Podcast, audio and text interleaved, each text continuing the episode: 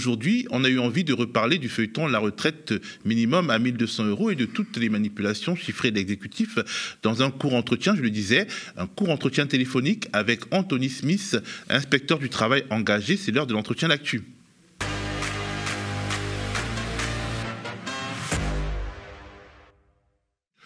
Anthony Smith est un inspecteur du travail qui a été longtemps dans le collimateur du gouvernement parce qu'en gros, il faisait bien trop bien son travail. Il est désormais réhabilité par la justice, mais toujours aussi engagé, notamment au sein de la CGT. Il est très, attentif à l'argumentaire gouvernemental et dans cette séquence, et notamment à ce qui peut apparaître, sinon comme des fake news, du moins comme de la manipulation. On a voulu parler avec lui par téléphone de tout le feuilleton sur la retraite minimale à 1200 euros, un feuilleton dans lequel le pouvoir s'est englué. On regarde un petit magnéto.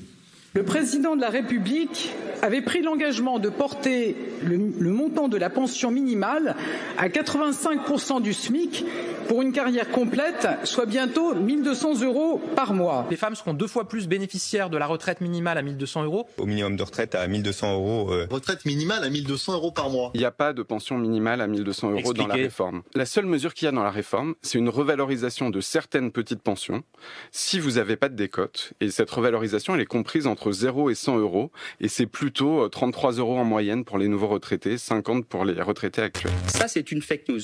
On n'a jamais dit que nous allions euh, euh, donner 1200 euros à tout le monde. Après avoir été mis face à leurs contradictions pendant les questions au gouvernement à l'Assemblée hier, le gouvernement et sa majorité rétropédale, on ne parle plus de minimum, de retraite minimum, mais de revalorisation. Et Olivier Dussopt a enfin dévoilé le nombre de personnes que cela toucherait, chiffre qu'il dit avoir appris hier soir. C'est cette réforme pour les retraités actuels. Nous avons 17 millions de retraités. 1 800 000 retraités vont voir leur pension revalorisée. Parmi ce million 800 000 retraités, vous en avez la moitié, c'est-à-dire 900 000, qui auront une revalorisation comprise entre 70 et 100 euros. Et comme ce sont les retraités actuels que nous avons une meilleure capacité à connaître leur situation, vous en avez même 125 000 qui vont aller jusqu'au maximum des 100 euros de revalorisation. Ça signifie, ça peut paraître peu, en réalité c'est énorme. Ça signifie que nous avons au total 250 000 retraités supplémentaires dans notre pays qui vont franchir le cap des 85% du SMIC parmi les retraités actuels. Et lorsqu'on regarde les futurs retraités, c'est un chiffre que j'ai donné à l'Assemblée nationale. Chaque année, vous avez 800 000 nouveaux retraités. Sur ces 800 000 nouveaux retraités par an, 200 000 auront une pension complète, une pension revalorisée, pardonnez-moi. Sur ces 200 000 personnes qui auront une pension meilleure grâce à la réforme que sans la réforme, un gros tiers aura une revalorisation supérieur là aussi à 70 euros. Et quand on me dit, mais combien, grâce à cette réforme, vont passer le cap des 85% du SMIC? On a une prévision, elle, m'est arrivée hier soir, 40 000 personnes de plus chaque année passeront le cap des 85% du SMIC grâce à cette seule, cette seule euh, réforme. Bonjour Anthony Smith. Est-ce qu'on peut dire aujourd'hui que sur France Inter, Olivier Dussopt est passé aux aveux, a reconnu implicitement une série de manipulations sur le fameux feuilleton des 1200 euros de retraite minimum? Alors je crois que tout ça est, effectivement euh, euh, apparu au grand jour. Hein. Je pense que le gouvernement lui-même euh, change ses éléments de langage et, tente d'effacer ce qu'il a dit la veille. On n'est plus sur tout le discours du minimum à 1200 euros, mais en fait sur une revalorisation qui par ailleurs ne touche que 40 000 personnes et qui, quand elle est rapportée à l'inflation par, par exemple, en fait est totalement résiduelle. Donc c'est bien toute la punchline du discours gouvernemental des 1200 euros qui s'est effondré euh, hier et ce matin, et personne n'est dupe en fait de ce, mécanisme qui est tout sauf une retraite minimum à 1200 euros qui avait été clairement euh, affiché euh, par le gouvernement comme un des éléments clés du langage devant faire passer la réforme des retraites. Alors on se demande, comment finalement cet élément de langage a été déroulé autant de temps en toute impunité, on peut dire? Bah, écoutez, parce que euh, tout simplement, euh, c'est aussi dissimuler derrière une certaine technicité euh, du mécanisme de retraite et que donc il était plus simple d'afficher un chiffre et de tenter de le faire passer comme étant acquis et comme étant une avancée sociale qu'aurait contenu la réforme. Patatras, aujourd'hui, les citoyens, les militants, les économistes se saisissent en fait des documents, des dossiers. On a aussi un travail parlementaire qui est immense hein, dans l'opposition et qui permet de démonter argument et article par article, amendement par amendement, les éléments euh, de fake news qui sont dissimulés à travers euh, cette réforme. Et il y en a, il y en a d'autres. Hein. L'index l'index senior qui est tombé euh, hier est, par exemple un exemple assez fabuleux, de même que la question de la pénibilité sur laquelle on peut, on peut revenir si vous le voulez. Mais justement, à propos de l'index senior, l'exécutif aura beau jeu finalement de dire que voilà, c'est une sorte de conjonction des oppositions, de conjonction de circonstances qui empêchent de mettre en place un index qui aurait été favorable euh, euh, aux, travailleurs seniors. Est-ce que, euh, en quelques arguments, tu peux dire en quoi, disons, cet index senior qui a été retoqué justement par les députés était dès le, commencement quelque chose d'inapplicable ou en tout cas de compliqué à appliquer? Oui, tout on peut, par analogie prendre l'exemple de l'index égalité femmes-hommes qui existe depuis 2019.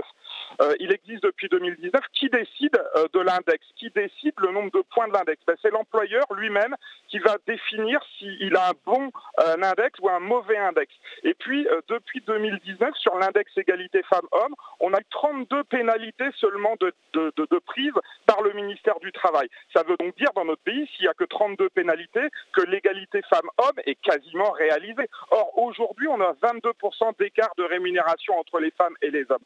Tout ça, c'est de la poudre aux yeux. C'est-à-dire que l'index senior, le patronat n'en veut pas. Et puis d'abord, c'est à quel âge un senior Là-dessus, le gouvernement ne répond pas.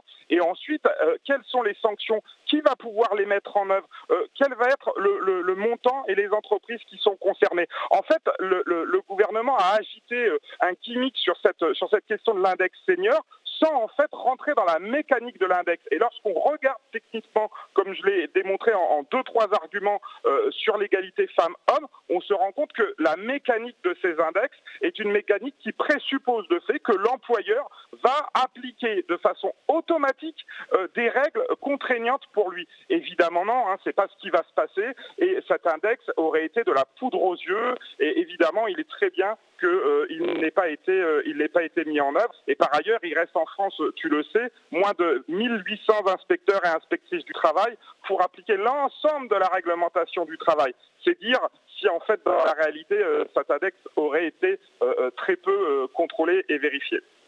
Alors, en dehors de ce dossier, de ces dossiers, il y en a également un, un nouveau peut-être, le nouvel argument d'Olivier Dussopt, évoqué aujourd'hui sur France Inter, Répondant à un auditeur qui lui dit que son corps ne tient plus au travail, il répond par les dispositifs de pénibilité et de reconversion qui existeraient déjà. Il y a plusieurs aspects dans, cette question, et, notamment un, des aspects les plus forts dépasse largement le cadre des retraites.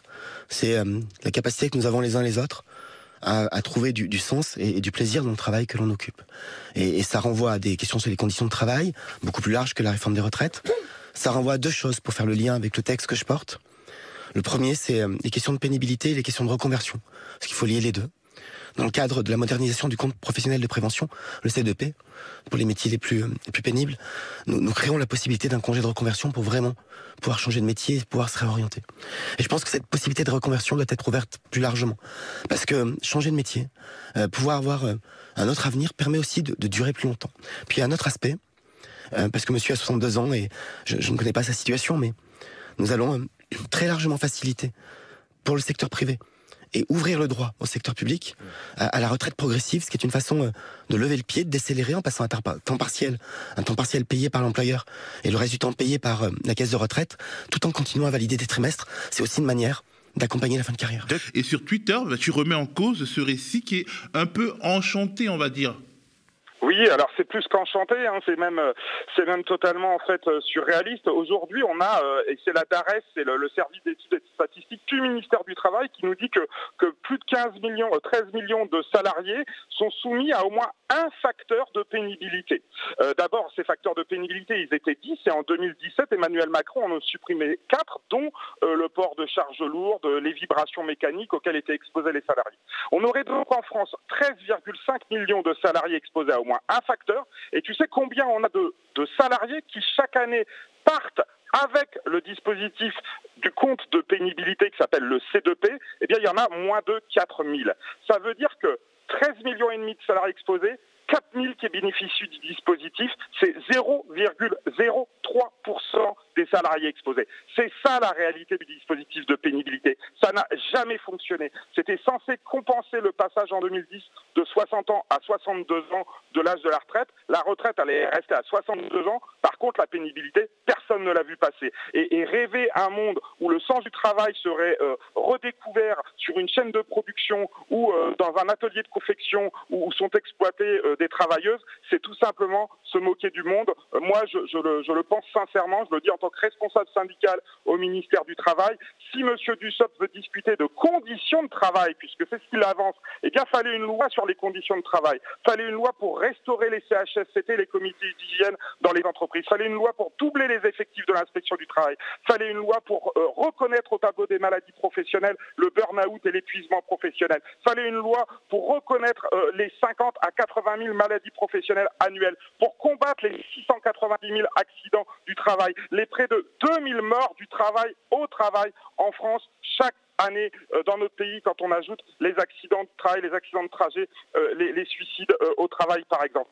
C'est ça effectivement qui serait l'urgence pour commencer à redonner du sens au travail et malheureusement on en est très loin puisque la seule mesure qui est proposée c'est celle de la réforme des retraites avec notamment le passage de l'âge légal de la retraite à 64 ans et qu'on combat évidemment syndicalement.